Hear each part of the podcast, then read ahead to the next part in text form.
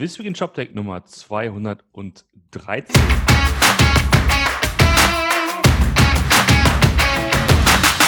Moin Martin. Guten Morgen. Hallo. Roman. Es ist wieder Freitag. Genau. Es wird wieder Zeit für uns, ein bisschen was zu performen, oder? Ja.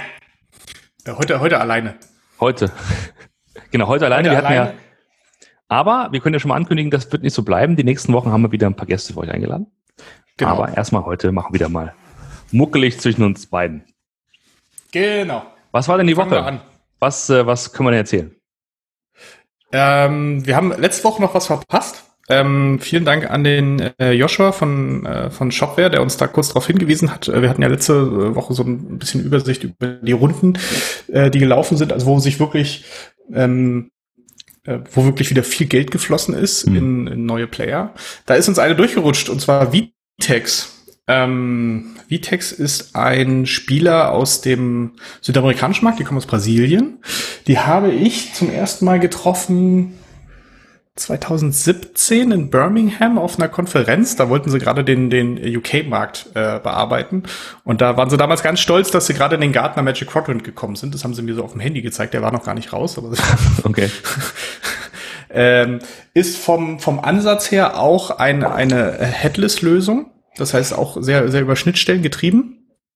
Und ähm, ja, kommt aber noch mit dem Frontend daher, kommt auch mit einem großen Administrations-Backend daher, haben auch große Kunden wie ein Walmart, äh, Motorola und solche Sachen, also schon äh, ähm, schon relevant, finden jetzt aber, glaube ich, auf dem europäischen Markt noch nicht so statt. Ich glaube, die sind im, im amerikanischen Markt deutlich stärker und im südamerikanischen sowieso. Also da sind sie, da sind sie sehr, sehr groß. Im amerikanischen Markt stärker, im europäischen haben sie es bis jetzt versucht, aber habe ich sie noch nicht so wirklich äh, irgendwo gesehen oder wahrgenommen oder mal gehört, dass sie in irgendwelchen Ausschreibungen mit dabei sind. Ähm, spannend an der Runde ist ähm, 225 Millionen US-Dollar, also richtig, richtig, richtig viel Asche. Ähm, und das unter anderem von Softbank. Hm. den, den sogenannten Kingmakern, wie sie, wie sie sich immer selbst nennen. Und ähm, ja, und, und dass sie das jetzt einsammeln, ist auch ein bisschen überraschend. Die haben erst letztes Jahr 140 Millionen eingesammelt. Mhm. Auch 140 Millionen US-Dollar. Äh, Vor, ziemlich genau einem Jahr. Damals zu einer Bewertung von äh, 400, 420 Millionen US-Dollar. Und jetzt sind sie bei 1,7 Milliarden. Das heißt, sie haben innerhalb eines Jahres ihren Wert auf dem Papier, da muss man mal so dazu sagen, äh, vervierfacht. Hm. Also es ist schon, da, da sieht man schon diesen Rückenwind, ne? Covid, alles geht mehr online, alles äh, wird, wird erwartet, dass das in diese Richtung geht und deswegen ähm, ist das, glaube ich, auch anders nicht äh, zu begründen. Ich glaube, sonst unter normalen Umständen hättest, hättest du diesen Bewertungssprung nicht hinbekommen. Hm. Ähm, selbst wenn du noch so einen guten Job machst. Also das ist schon, Hm. das, das schon, das schon sehr sportlich. Genau. Also das war noch vielleicht ein kleiner Nachtrag. Das heißt, äh, da muss man auch mal gucken, was, was mit denen jetzt passiert und wo, was die jetzt mit dem Geld machen. Ja. Okay. Genau. Und ähm, das war eigentlich noch die letzte Woche der Nachtrag. Sonst gab es irgendwie die Woche nicht nicht ganz so viel. Zumindest habe ich irgendwie nichts gesehen. Ähm, ich fand es aber ganz spannend. Äh, ich mich die Woche mal mit jemandem ausgetauscht, äh, ähm, weil ich auf Product Hunt, also wer Product Hunt nicht kennt, das ist ein ähm, ja eine Seite, wo man halt als, wenn man ein neues Produkt, ein digitales Produkt halt hat, einfach reinstellen kann und dann kann man das von der Community bewerten lassen und so distribuiert man quasi innerhalb einer sehr äh, tech-affinen Community mal sein Produkt und gewinnt so ein paar Early Adopter, ne, so dass sie einfach damit mal rumspielen und Feedback geben können und so. Das ist die Idee. Da gab es ein Produkt, das nennt sich Swell IS. Das ist halt eine neue äh, Headless Commerce Plattform, ne? Die wurde auch gefeatured, weil die auch ziemlich äh, ziemlich äh, gutes Feedback bekommen hat. Und dann habe ich mal ein bisschen rumgeguckt und habe mich hat mal ein bisschen das rumgeschickt und sag mal hier, guck mal, da gibt's was Neues. Und dann kam der der Thomas, vielen Dank dafür, ähm, hat mir eine Liste gesagt, ja klar, ich du da kommt gerade einiges hoch, hat quasi mal so eine Liste geschickt und dann bin ich da mal ein bisschen durchgegangen. Ähm, also vielen Dank dafür erstmal für das Sammeln. Ähm, und da dachte ich mir, wir können ja mal einmal kurz so einen kleinen Abriss machen zu den äh, New Kids on the Block. Jungen Wilden sozusagen. Die, die jungen Wilden, die gerade, die gerade äh, so durch die Gegend laufen. Also einer ist zum Beispiel Swell. Ähm, die kommen aus San Francisco auch, also dieses klassische äh, Silicon Valley äh, ähm, Geschichte, die witzigerweise sehr aktiv übrigens ähm, ein, ein Vergleich mit Shopware und, äh, Shopify und Magento machen. Ne? Also Mhm. die sagen wirklich so, compare Shopify to Magento. Äh, das ist natürlich total Hanebüchen, was sie da alles verglichen haben, ne? weil das ist ja sehr, sehr Marketing-Sprech. Aber die haben das, die haben das so richtig schön auf einen, ähm, auf eine Punkt-bei-Punkt-Basis. Das ist am Ende, ich glaube, ein Kriterienkatalog von irgendwie 60, 70 Punkten, haben sie das versucht halt zu vergleichen und äh, festzustellen, dass sie natürlich viel, viel besser sind. Mhm. Ähm, kann man jetzt sehen, wie man will. Pricing geht los bei, bei 60 Dollar im Monat. Ähm, das hat dann, ähm, hat dann zum Beispiel damit was zu tun, wie viele Vari Produktvarianten du haben darfst, äh, wie viele Admin-Users, wie viele Webhooks du einsetzen kannst. Ne? Ähm, das geht dann bei 60 äh, Dollar los, geht hoch bis 550 Dollar und dann gibt es natürlich noch ein Enterprise-Paket. Das heißt, äh, da versucht man eher an so einem Mid-Tier-Segment, also schon über einem, über einem Shopify, ne? Äh, weil du brauchst ja, das ist, ist ja eine Headless-Lösung, das heißt, mhm. du brauchst immer noch dein eigenes Frontend dazu. Aber man steigt jetzt halt auch nicht so hoch ein wie ein, wie ein, wie ein Commerce Tool zum Beispiel. Ne? Also da muss man halt, äh, also da irgendwo, irgendwo sich dazwischen zu, zu positionieren. Die Kunden, die sie jetzt haben, waren jetzt auch keine großen. Die sind, glaube ich, auch wirklich erst vor kurzem gestartet. Also die Case Studies, das sind jetzt irgendwie so kleine, kleine D2C-Brands meistens. Ja. B2, B2B Marketplace, ja gut. Also das sind dann halt noch keine großen, noch keine großen Geschichten. Ähm, äh, dann gibt's eins, das ja. Sorry, weißt du, oder weißt du, sagen die, ähm, was die denn halt als, als Frontend-Strategie ähm, bewerben oder, oder empfehlen? Also ich meine, ist ja das eine 60 Dollar zu bezahlen, aber das andere halt irgendwie ein, ein ganzes eigenes genau. Frontend zu coden. Ja, nee, sie sagen einfach nur, das ist ja super einfach und du kannst ja machen, was du willst. Also ist es so. Okay. Also es gibt auch keinen Hinweis auf ein, auf ein, auf ein View oder auf ein äh, React-eigenes Storefront. Ich, man müsste vielleicht mal gucken, ob die im ähm, äh, also sie haben auf jeden Fall auch sehr gute API-Docs, auch, also das, das haben die alle, ne? das muss man jetzt mal dazu sagen. So mhm. Dokumentation ist bei denen immer eigentlich ziemlich gut. Ähm, die haben auch so eine Operational-Seite, also wie, wie, ähm, also Statusseite, ne? wie, wie hm. gut laufen die. Aber hm. jetzt Integration, was sie, was, was du so im Frontend machen kannst, habe ich da jetzt zum Beispiel okay. spezifisch nichts gesehen. Ne? Hm. Alright. Mal gucken. Ja, kannst du ja selbst, das ist ja der, der, das Ziel, ne? Buy and Build. So, ähm, genau. Dann der zweite, äh, Vendure, Vendure, a modern headless GraphQL-based e-commerce framework. Built with TypeScript and Node.js. Die sind noch in der Beta, das heißt, sie sind noch vor der 1.0. Ähm, das heißt, es ist eigentlich eine, also alles GraphQL-based. Das gibt, so wenn ich das richtig sehe, keine, keine äh, REST-Schnittstellen mehr. Und ähm, du kannst dann halt, hast dann halt so ein, so ein relativ simples Framework. Ne? Die sind auch noch sehr, sehr früh. Also auf der Roadmap ähm, haben sie jetzt quasi den Weg von, von, von der Beta in die 1.0 und äh, da ist noch Backorder-Handling, fehlt ja noch äh, Channel, äh, Channel Implementation, du kannst noch keine, kannst noch keine Order kreieren und so weiter, solche Sachen. Also da gibt's hm da gibt es schon noch ein paar Sachen, die sie machen wollen, aber äh, hast ein Mil Milestone-Page äh, in GitHub, kannst einfach gucken, wie weit die da kommen und so weiter und so fort. Also da, da kann man noch ein bisschen was draus machen, aber das ist halt wirklich ein Framework, das heißt, das musst du selbst hosten. Mhm, da gibt es auch noch keine Infos zum Pricing, das müsste man sich dann einfach mal angucken. Äh, aber ich gehe mal davon aus, das wird dann eher so ein klassisches Support-Modell, anstatt ja. ein, eines, eines SaaS-Modells. Okay. So, dann haben wir äh, Commerce.js. Ähm, das ist ein Unternehmen, die kommen aus, äh, aus Vancouver, glaube ich auch. Also es sieht so ein bisschen aus, als hätten die sich so ein bisschen abgespalten von, von Shopify, könnte ja sein, ne? wenn das so aus, aus der Ecke kommt.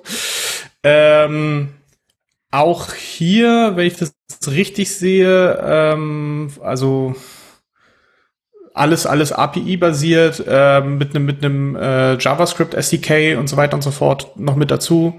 Ähm, die reden jetzt, glaube ich, mehr von, von, von REST anstatt von, von GraphQL.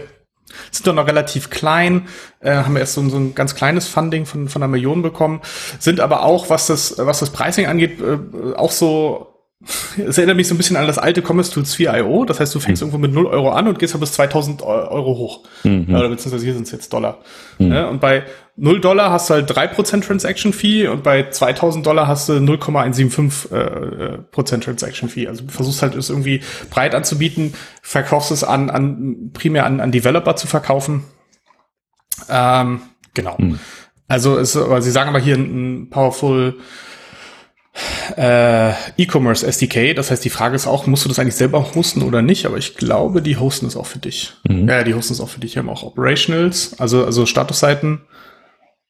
Und da hatten sie mal na, die haben schon Outages öfter mal. so im Checkout und so weiter. Na, ist halt doch nicht so einfach. so vielleicht, so. vielleicht nicht mehr für dieses Weihnachtsgeschäft nutzen. Genau, dann äh, Salier, also S-A-L-E-O-R, ähm, ist auch wieder ein Framework, auch wieder komplett äh, GraphQL basiert. Das heißt, äh, da geht es wirklich darum, ähm, äh, ja, halt äh, auch eine, eine, eine Plattform zu bauen, mit der du halt äh, komplett mittels der, der Schnittstelle, ah nee, kein, Entschuldigung, keine, keine Plattform, sondern das ist auch wieder ein Framework. Ich muss mal überlegen. Mhm. So, du kriegst hier halt Longtime Support für 1500 äh, Dollar im Monat. So, also kannst du das halt alles dann selbst, selbst hosten. Äh, die kommen, glaube ich, aus Polen wenn ich mir das richtig gesehen hatte. Aber die haben zum Beispiel auch so ein paar mehr Informationen, äh, wie du es zum Beispiel mit PWA äh, dann oben draufsetzen kannst, äh, Infos zu einer, zu einer Magento-Migration. Also die sind da schon ein bisschen weiter. Und äh, 9200 Stars auf GitHub ist natürlich immer ganz wichtig. Also dass da, dass da, da ist schon eine, schon eine kleine Community auf jeden Fall dahinter. Mhm. So. Dann haben, wir, dann haben wir meinen persönlichen Marketing-Favoriten, Bring Commerce. The World's First Uncrashable, und das Uncrashable haben sie sogar als Trademark gesetzt, uh, Headless E-Commerce SaaS for the fast-growing DNVBs and Online Retailers. So. Okay, also. Also, äh, Uncrashable. Das. Also DNVBs sind Digital Native uh, Vertical Brands, also quasi diese, diesen kompletten D2C-Ansatz. Mhm. Ähm, äh, und Uncrashable sagen sie, sie können mehr als 2500 Orders pro Sekunde ja. ähm, prozessieren. Ich okay. würde jetzt sagen, Leute da draußen, Challenge accepted. Schaut mal, was ihr da durchkriegen könnt. Ja, das stimmt. Also das heißt mit anderen Worten 100% Uptime. Hat noch nie jemand gemacht im Leben. Das garantiert. Aber hey. Nee, aber, aber, aber, aber sie können's. Nee, also, wie gesagt, sie haben Uncrashable definiert als 2500 Euro. Also wahrscheinlich, wenn du mehr hast und das kaputt geht, dann ist es nicht mehr Uncrashable. Ach so, dann ist es halt derbe Crashable. Also dann, dann, dann ist es quasi so. noch, genau, dann ist es immer noch Uncrashable, weil sie haben ja gesagt, Uncrashable nur bis. Äh, hm, ja, richtig, genau. Mensch, Mensch, Mensch. Ja, ja. Also, Marketier äh, müsste man sein. Ja, genau, genau. Die Kollegen kommen aus Stockholm. Ah. Ähm, und scheinen aber auch äh, als, als klassische SaaS äh, mit ähm, auch GraphQL APIs äh, durch die Gegend zu laufen. Genau. Dann gibt's noch Commerce Layer. Commerce Layer, ich meines Wissens auch aus den US. Die haben im, im Mai eine relativ große Runde gemacht mit Benchmark, also auch einem sehr ähm, renommierten Venture Capitalist, haben da sechs Millionen eingesammelt und haben aber auch, also auch wieder eine, eine komplette Plattform, ähm, die halt so bei 900 US-Dollar losgeht und dann halt hast du so drei Users und 1000 SKUs. Also es ist schon, ist schon relativ äh, ähm, teuer im Vergleich zu, zu einigen anderen hast du nur zwei Preislisten und mhm. kannst auch nur 3000 Orders mitmachen. Ne? Wenn ich zum Beispiel jetzt hier mal auf 40.000 Orders gehe, dann bin ich schon bei 3300 US-Dollar, äh, die sie mhm. dafür haben wollen. Also die machen es halt so ein bisschen äh, Tier, also je nachdem, wie viel, wie viel Usage du hast, geht das dann halt hoch. Äh, Enterprise Features äh, gibt's noch nicht. Also so SLAs, Dedicated Support und so. Oder nee, das gibt's schon, aber es äh, muss halt noch extra dazu buchen, da kriegst du eine extra äh, Anfrage an den Sales. Naja. Okay. Aber halt auch ja, API-Referenzen gibt's halt, also es gibt eine REST-API auch. Ja, dabei. äh, und der letzte, ähm, Storm Commerce, auch wieder aus Stockholm. Ist, glaube ich, ein bisschen kleiner unterwegs. Die sagen auch nichts zum Pricing. Das ist, glaube ich, wirklich eher wieder eine, eine, eine Plattform, die du quasi bei dir selber hosten kannst, richtig musst und ähm, haben aber vor allen Dingen in, in, äh, in Nordic scheinbar ein Footprint, also einer eher der kleineren Player. Aber auch natürlich Integration mit einem Contentful und einem Prismic und einem Drupal und Sidecore und so, dass du halt auch die ganzen Integrationen mit den ähm, CMSs hast. Als Partner ist noch Valtech genannt, vielleicht als größerer ähm, Implementierungspartner. Ja.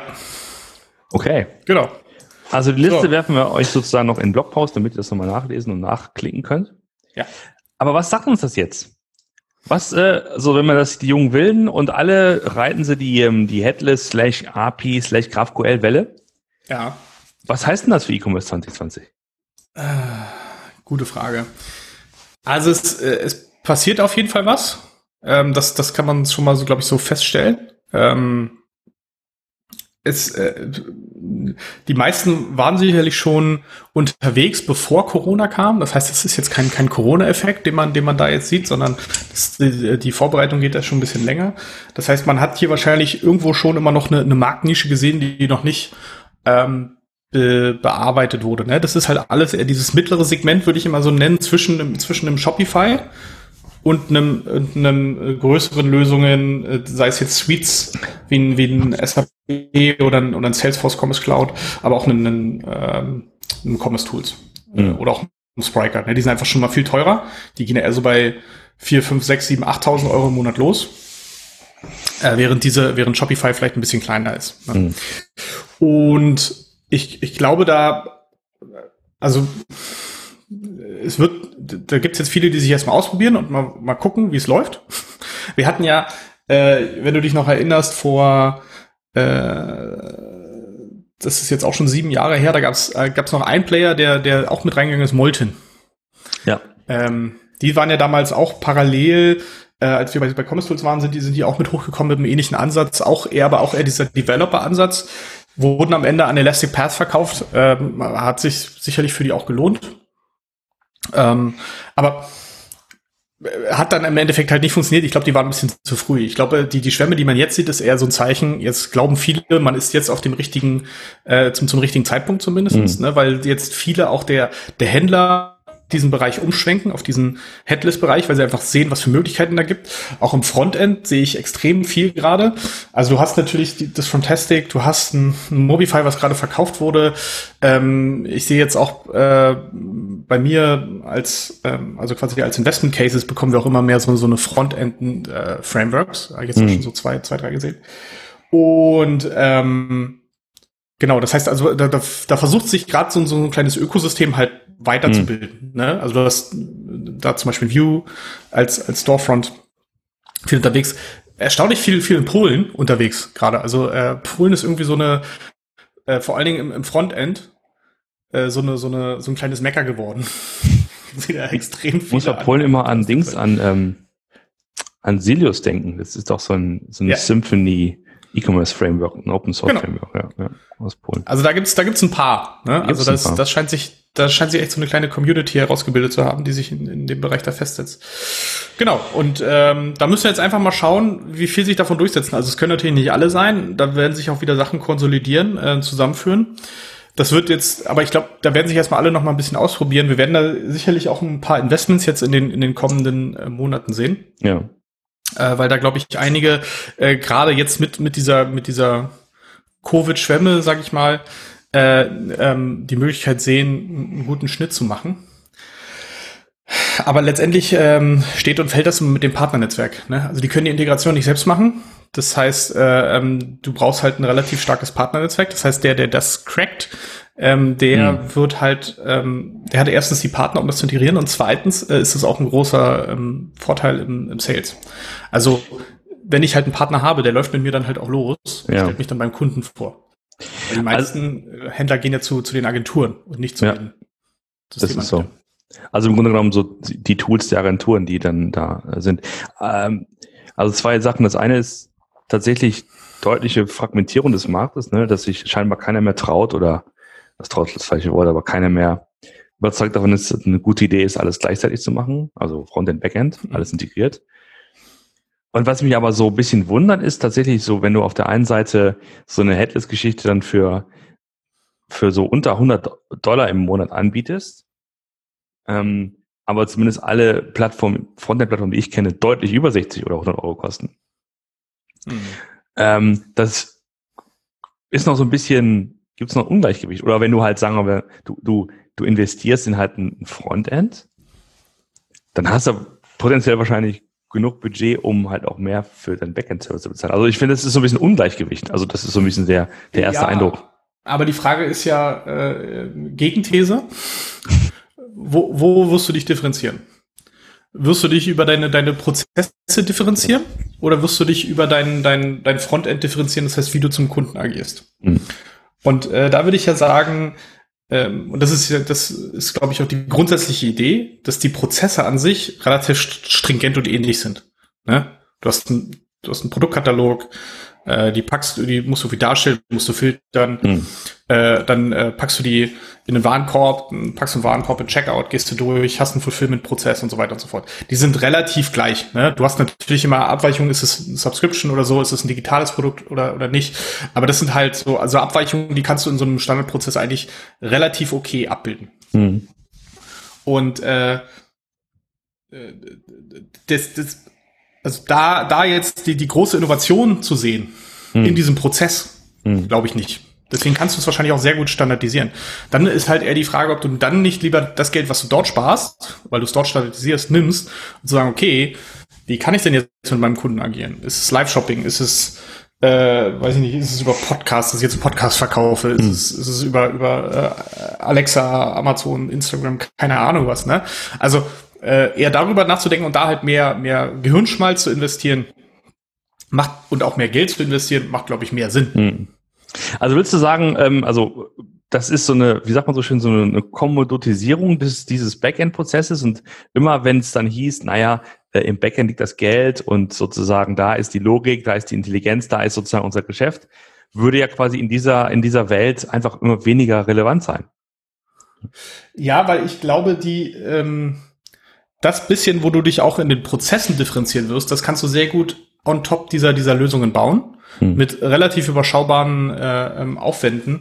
Das haben wir ja zum Beispiel gesehen, ähm, was, äh, es tut mir leid, dass ich immer wieder auf dieses Beispiel zurückkomme, aber was, was ein Commerce Tools mit den ähm, äh, äh, mit den Einbindungen der Serverless-Integrationen halt macht. Also die haben ja, du kannst ja inzwischen aus Commerce Tools heraus Webhooks äh, äh, ansteuern bei einem äh, ähm, Google Functions oder bei einem ähm, Amazon Lambda.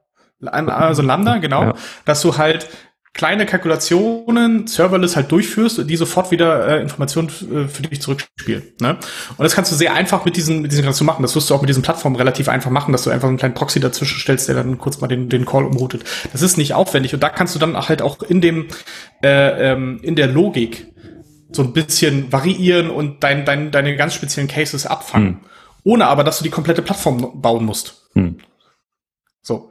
Und äh, da wirst du natürlich dann auch ein bisschen reingehen im Sinne von Investment und, und mal was, äh, mal was machen. Aber äh, das ist, glaube ich, überschaubar. Und willst du, glaube ich, auch nicht immer. Also man muss sich auch wirklich überlegen. Ich habe jetzt auch schon ein paar Integrationen gesehen, wo man das gemacht hat und wo man dann doch erstaunt war, wie lange so eine Lambda-Funktion dann laufen kann. Was dann negativen Einfluss, sage ich mal, auf zum Beispiel Ladezeiten oder sowas hat.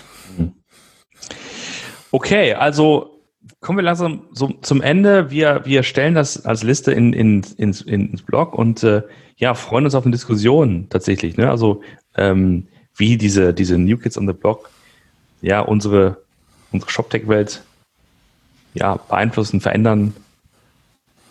Ja. ja. Wenn ihr Meinung dazu habt, oder ne, ja, dann einfach gerne in die Kommentare. Ansonsten sehen, hören wir uns in gewohnter Weise wieder nächste Woche. Alles klar. Bis dann. Bis dann. Tschüss.